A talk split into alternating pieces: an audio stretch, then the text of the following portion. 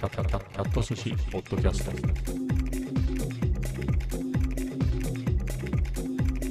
第896回。今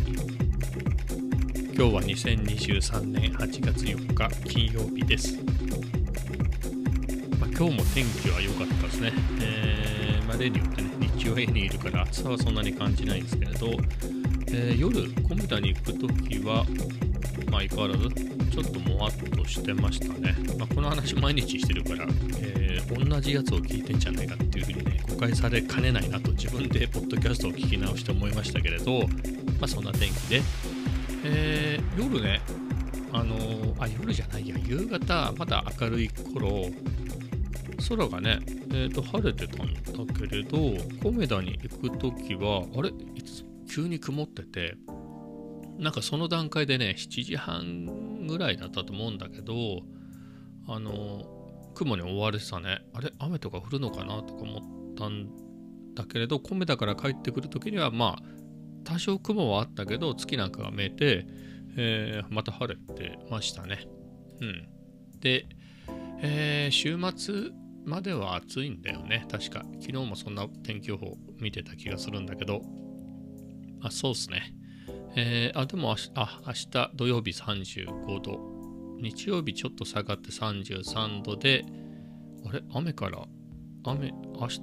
じゃないや、日曜日晴れマークだけど雨も降るんかもなんですね。はい、その後は32度、30度ぐらいなので、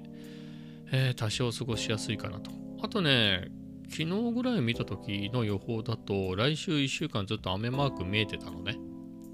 えーだけれどちょっと雨マークはついてるけれどその雨マークがついてる日がちょっと減った気がする。はい。まあどうなることやらですが。えー、な感じですね、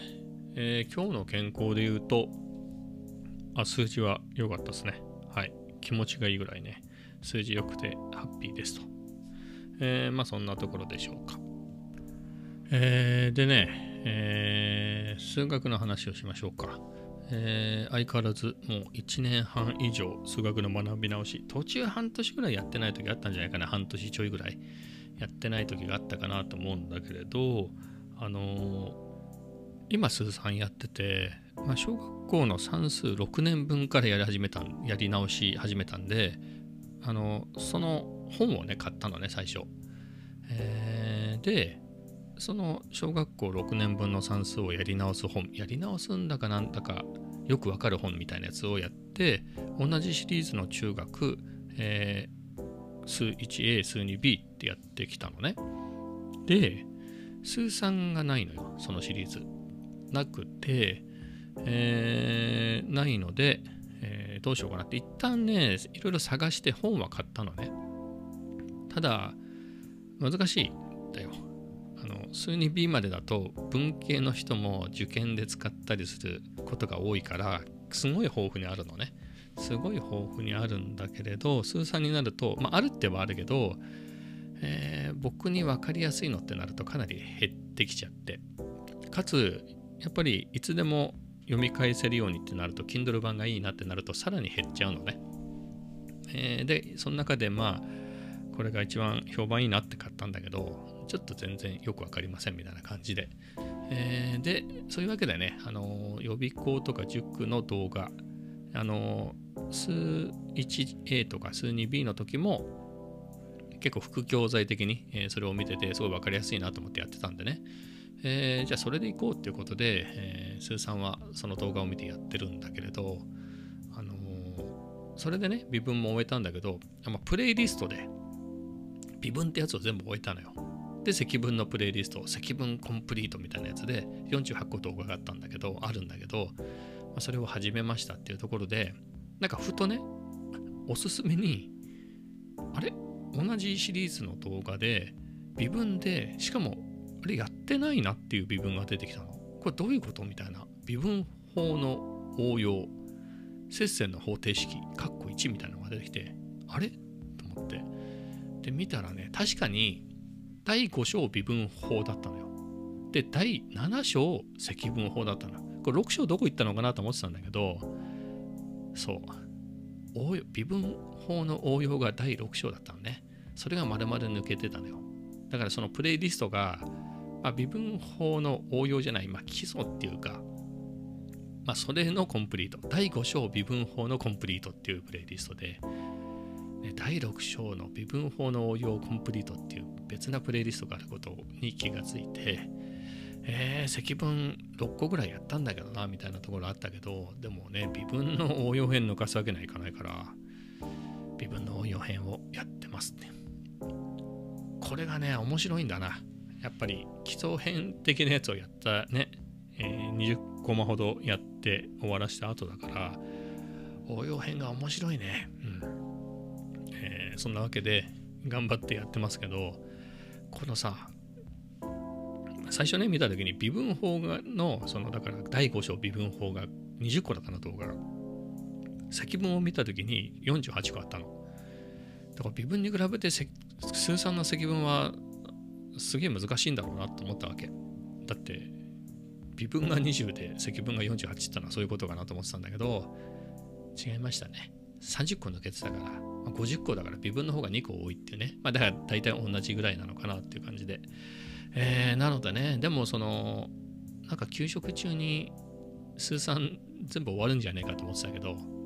これは終わんない感じだよね。30個抜けてたからね。はい。それを頑張っていこうと思いますけど、あの、全然最後までやる気、ね、やり抜く気は全然ありますよ。面白いしね。えー、なんですけれど、まあ、そんなにいつまでみたいなのは全くないとね、1日1コマずつなんてやっていくと、えー、だからあと、どんぐらいの ?80 ぐらいあるってこと？80弱動画があるってことだから、まあ1日1個までも80日後には終わるのか。はいまあ、今年中には終わるなっていうのでいいかもしれないけれど、まあ、もうちょっとね、飛ばしていきたいなと思いますけど。まあでもそうか、そう考えると1日2個までもね、えー、40日だからねあの9月ぐらいには終わるし3つやればもっと早いしみたいなね、えー、のが見えてきたんではいまあ、コツコツ楽しみながらやっていきたいなと思います。えー、でね、夜、えー、家でもやって、夜、コメダで、えー、微分の応用をやってたんだけれど、あの紙のノートとボールペンでね、書いてのね、あの勉強してるんだけれど、あのそのノートがね、17冊目が、え終わりました。で、どんな風だったかなと思って、そのノート全部取ってあるんで、1冊目からパラパラパラって見返してみたんだけどいや懐かしいね。だって1冊目ってさっきも言ったけど小学校の算数だからこれは何かをメモるっていうかただひたすら計算するだけっていうノートででもそれもねすぐ終わっちゃうでしょ？小学校の算数のやつは。あのだったので、まあ、中学校ぐらいからもう忘れてるなみたいな感じででも中学校も割とすんなりはいったよねまあでもそういう計算をしたりしてで、ああ、数1だ、みたいな。数1の時は、そのさっきもさ、この本で勉強したって言ったじゃん。同じ先生の本で小学校から数 1A はやってたのね、最初。で、その先生の本が僕がやり始めた時で言うと、数 1A までしかなかったのよ。で、数 2B でどんな本を買っていいか分かんなくて、一旦買ったんだけどよく分かんなくてあの、分かんないっていうわけじゃないんだけど進め方がねその算数中学数 1A と同じ先生の本でその進める時にやりやすかったんだよね。管理する時に。あの Notion で管理してて、えー、このあるじゃない？例えば数三で言うと接戦の方程式1234みたいな感じになってるからそれをいつ始めていつ終わったみたいな感じでえー、管理してたんでやりやすかったんだけど数2の別な人の本はそういう感じでもなくてちょっとあのどうしようかなみたいな感じであと数1もよく分かんなかったからまあ分かんなかったっつうかまあ一生懸命やって分かったけれどすぐ忘れちゃうから結果4周したんだよね、まあ、みたいなことをやってて、えー、だったりしてずっと数 1A が繰り返しねやってたりいうノートがありそれでね今年の2月なんだよね。あの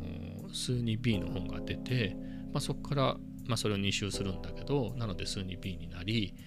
えー、で、まあ、せっかく数 2B までやったんだから数3もやろうと。でそのね先生の本は数 2B がやっと出たばっかりで数3なんかいつ出るか分かんないし出るのかも分かんないから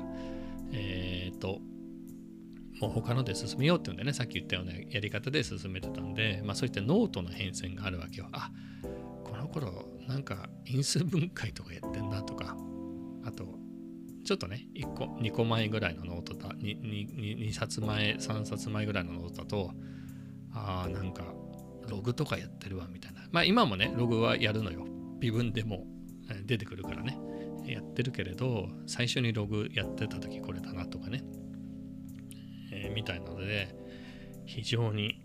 ね懐かしいなっていうか。でもこれ思ったね。やっぱり紙のノートでやってよかったなと思う。別にどっちが賢くなるとかですね。iPad でやったって別に結果は一緒だと思うんだけれどあのパッとこの厚さでわかるじゃない？だって17冊やってるわけで。なのであこんだけやったなみたいなのはねわかるしパッと手に取ってね、えー、いけたんでまあ別に iPad でもね、えー、じゃあえーと、僕がやってる使ってるコクヨのノートは60冊60ページなんでじゃあ60ページごとに、えー、数学ノート1234567ってやっていけば、まあ、同じ感じでいっぱい溜まったなってことはできるかもしれないけれどでも別に1冊に60ページっていう制限は、え、僕が使ってる GoodNote っていうアプリにないからずっと書いていくじゃん？じゃあ数1数2数3みたいな感じのノートの付け方になるのかなとか思うとちょっとあんまりピンとこないよねパッと見ててもね、うん、なので、まあ、紙のノートの方が、まあ、頑張った感じもあるしあ終わったぞともうすぐ。だ毎日ねあのノートの付け方ももうちゃんとあれは付けていくのよ。何ページ目っていう1234567とかねああいうナンバリングは必ずページごとにして必ずページごとにあとは日付と曜日とどこでやったかを書くのね。まあ、家とか、コメダとか、まあ、コメダか家が多いんだけど、まあ、そういうのをつけたりしてね、まあ、記録としてやってるんで、まあ、振り返って面白いなってのはね、うん、置く場所に困ってんだからね、そんぐらい増えてくると。で、18 18冊目に突入したんだけど、あ、違う、17冊目をちょうど使い切ったところかな。明日から18冊目。で気づいたんだけどいろいろそのやつを探してたら8冊目が2つあったの。まあ、何かっていうと7冊目を使ったところで多分数一円を2周ぐらいしたんだよね。でその後どうしようかなって思ったみたいで自分でも。でもともと数学を学び直す時に2つあったのね、まあ、数字とか弱いからあのそういうの好きになるにはっていうので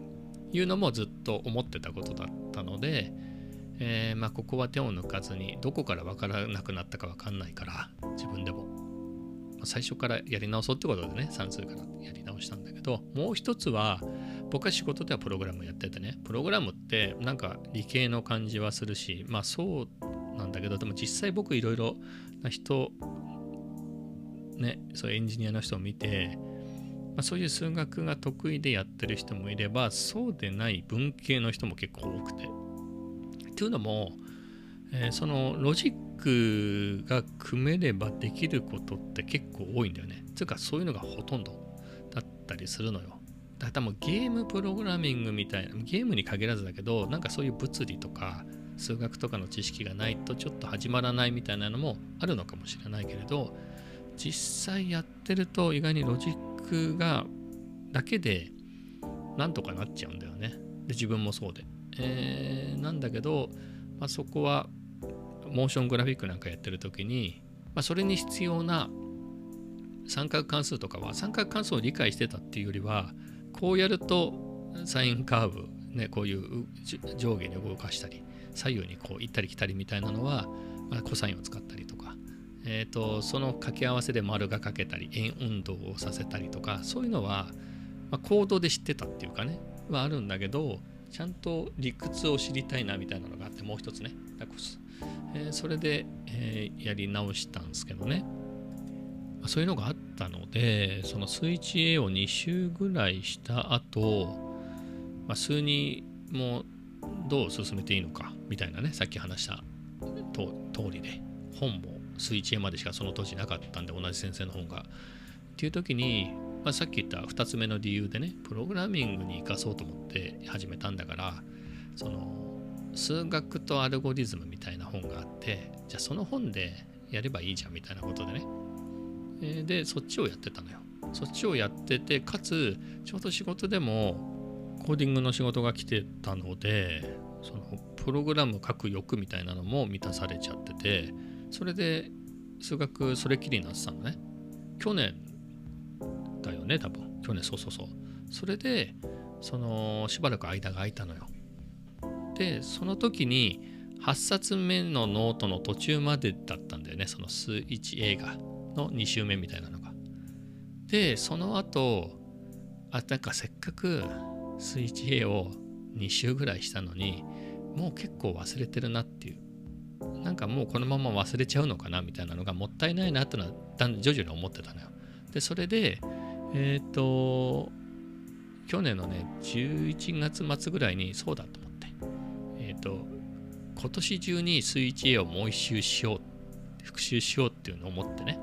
それで開始してその時に多分8冊目のノートの途中で止まってるってことに気づかずに新たにノートを下ろしてそれを8冊目としてやり始めてそれからずっと今の17冊目まで来てたのね。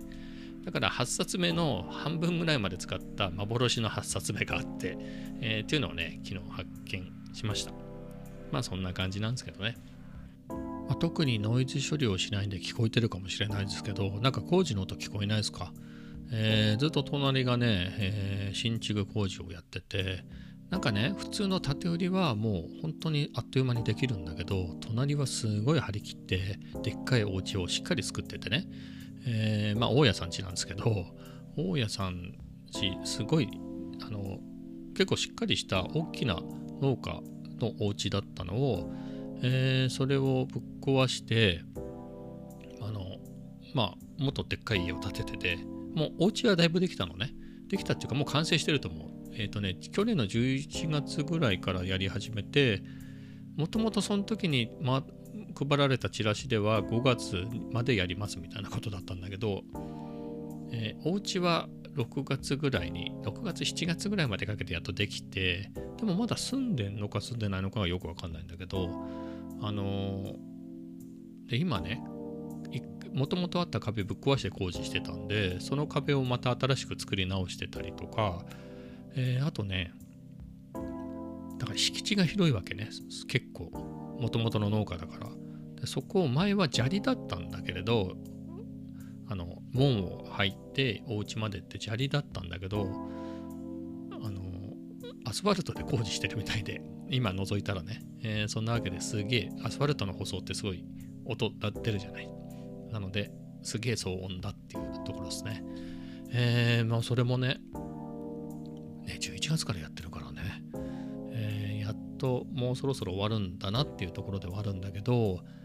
大家さんがねあの農家を辞めるみたいで辞めたって言った方がいいのかな。だからその辺の周りのね畑を全部売っちゃったんだよね。うん。で結構なスペースね家12軒分ぐらいの、えー畑を売ってだからそこに、えーやっぱり近所ってことでこういう工事しますみたいなチラシがまた配られててあと看板も立っててねもともとの畑だったところ、えーその造成工事をしますと、えーなので結構かかる半年ぐらいかけてやるみたいなことになってたかな。うん。半年半年弱ぐらいかけてしっかり造成するみたいで造成工事やりますみたいなね、えーそんなチラシが来ててでその看板現場の看板見てみたらなんかね12個家12軒分作る宅地造成しますみたいなのが書いてあったからまだまだ続くねっていうね。もうキリがないね。またもう都会なんかでもそうなんでしょ？あのずっと隣でマンションの新築工事をやってますっていうと、まあ、その辺の建て売りの日ではないよね。きっと大きい高層マンションを建てるってなるとねもっとかかるだろうしあのなん基礎とかなんかすごいすごいでっかいクレーンみたいな機械でこう基礎のなんかなんつうの？パイプじゃないけどなんかそういう柱みたいなのをどんどんゴンゴンゴンゴン打ってさ、まあ、この辺の工事の日ではないんでしょうけどね、まあ、そういうのが都会ではあるんでしょうけどこの辺がねあんまりそういうのがなかったもんだからうん賑やかだなっていうね、まあ、すっかり慣れたといえば慣れたけど、えー、まだまだ続くんだなって感じですね。はい。えー、あ、じゃあ次の話題でいくとね、まあ、たまには違う話をしますか。あの、Amazon のアソシエイトね、まあ、アフィリエイトね、えー、審査があって通らないとできないんだけど、まあ、普通通るんじゃないの？よくわからんけど。で、えー、僕はこれはもう15年とかもっとやってるかな。はい。20年弱やってるんじゃないかなと思うんですけれど、えー、それにね Amazon インフルエンサープログラムっていうのが始まりましたってお知らせがメールが来ててそれなんだろうと見てたらあのもうちょっとページとかでね詳しく説明できるよみたいなあの専用ページを作れますみたいなねインフルエンサーの人はっていうのがあってもうなんかよくわかんないけど申し込んでみようかなと思って申し込むのにあの使えるのがね、えっと、インスタグラム、YouTube、TikTok の3つだった気がするの。そのどれ、あと Facebook だ。Facebook のどれかで申請するみたいになっててね。で、インスタグラムでなんか広告アドブロッカーのせいか、なんかインスタグラムがなんか読めませんみたいな感じになったから、あの、YouTube でやったら、あの、残念ながら資格がありませんみたいなのが出てきてね、フォロー、あの、登録者が少ないからなんでしょ？と思って、クソと思ってね。えー、そういうことで、あの、インスタグラムでもう一回やり直したらね、バッチリ通ったね。やっぱりフォロワーが2000人以上いるから、そんぐらいいると通るんですよね。どんぐらいで通るんだろうね。まあよくわからんけど、通りましたよっていうことで、まあ早速やってみたんだけどね。うん。まあ、よくはわかりませんね。はい。えー、まあ面白いからやってみようかなってぐらいでね、ものは試しですよ。いろいろね、えー、やってみましたけど、今日時点でいくと、なんかね、そのインフルエンサーのプログラムをやると、アソシエイト ID が別のやつが割り振られてて、もともと使ってたやつになんか、プリフィックスが、プレフィックスがなんかくっついたような、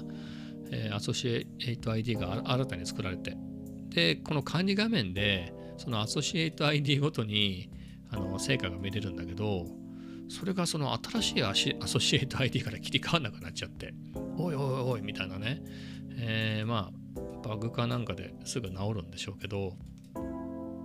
ちょっと不便だなっていう感じだね。まあでもこれもあんまり最近ね全然儲かってないんで儲かるまあもともと儲かったことがないね。いやそれなりにアフィリエイトの収入があることはあったこともあるけれど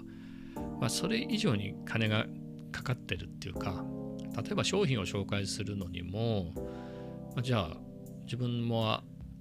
これもね20年弱ロリポップであのサーバー借りててブログもね動かしてあのやり続けていてさらに僕の写真ブログの写真であのフリッカーに置いてあるんだけどフリッカーって年に1万円ぐらい取られるからあとプラスさっきのサーバー代ね。サーバー代はその割安いんだけど、めっちゃ金かかるんだよね。あとカメラもね、あのここ何年、3年ぐらいでも100万ぐらい使ってるから、全然もう、もう、焼け石に水ですよ、もう本当に。全然役に立たないぐらいの。はい。なんで、まあ、効率が良かったなでいくと、写真じゃなくて、そのフラッシュプログラミングっていうブログをやってたのね。一応今もあるんだけど、まあ、技術系ブログをやってて、えー、それでフラッシュのアクションスクリプトについてとか、あとは PHP とかのちょっとした小ネタ的なね、えー、ノウハウを書いてる時が一番良かったかもしれないね。あの、参考書は買うよ。やっぱり3000、4000円ぐらいするやつをバンバン買うから、そういう意味では、あの結局赤字なんだけど、まあ、たかが知れてるじゃない？そういう意味では。カメラとか、ね、レンズとか普通に何万とかするしね、それなかなか元取れないでしょ。えー、みたいなんでね、えー、やってますが、まあそんなに、まあね、たまに10円とかなってる時が 10円とかもう入ってれば嬉しいって感じだね。もう過去30日間で10円だからね。まあブログも更新してないから当然といえば当然なんだけれど、まあそんな感じね。月300円ぐらいでもね、実質300円とかってもう無駄じゃん。全然どうでもいいんだけど、あの、なんか入ってるってのが楽しいよね。はい。ゲームみたいなもんですよ。はい。な感じで、もうちょっと張り切ってやればいいんでしょうけれど、張り切ってはやらないっていうね。はい。まあ、いいですよ。インフルエンサープログラムにね、えー審査通ったんで、えーインフルエンサーってことで頑張っていきたいなと思います。まあそんなとこですかね。今日は特にそんなに話すこともないんで、こんな感じで終わりたいと思います。それではまた明日。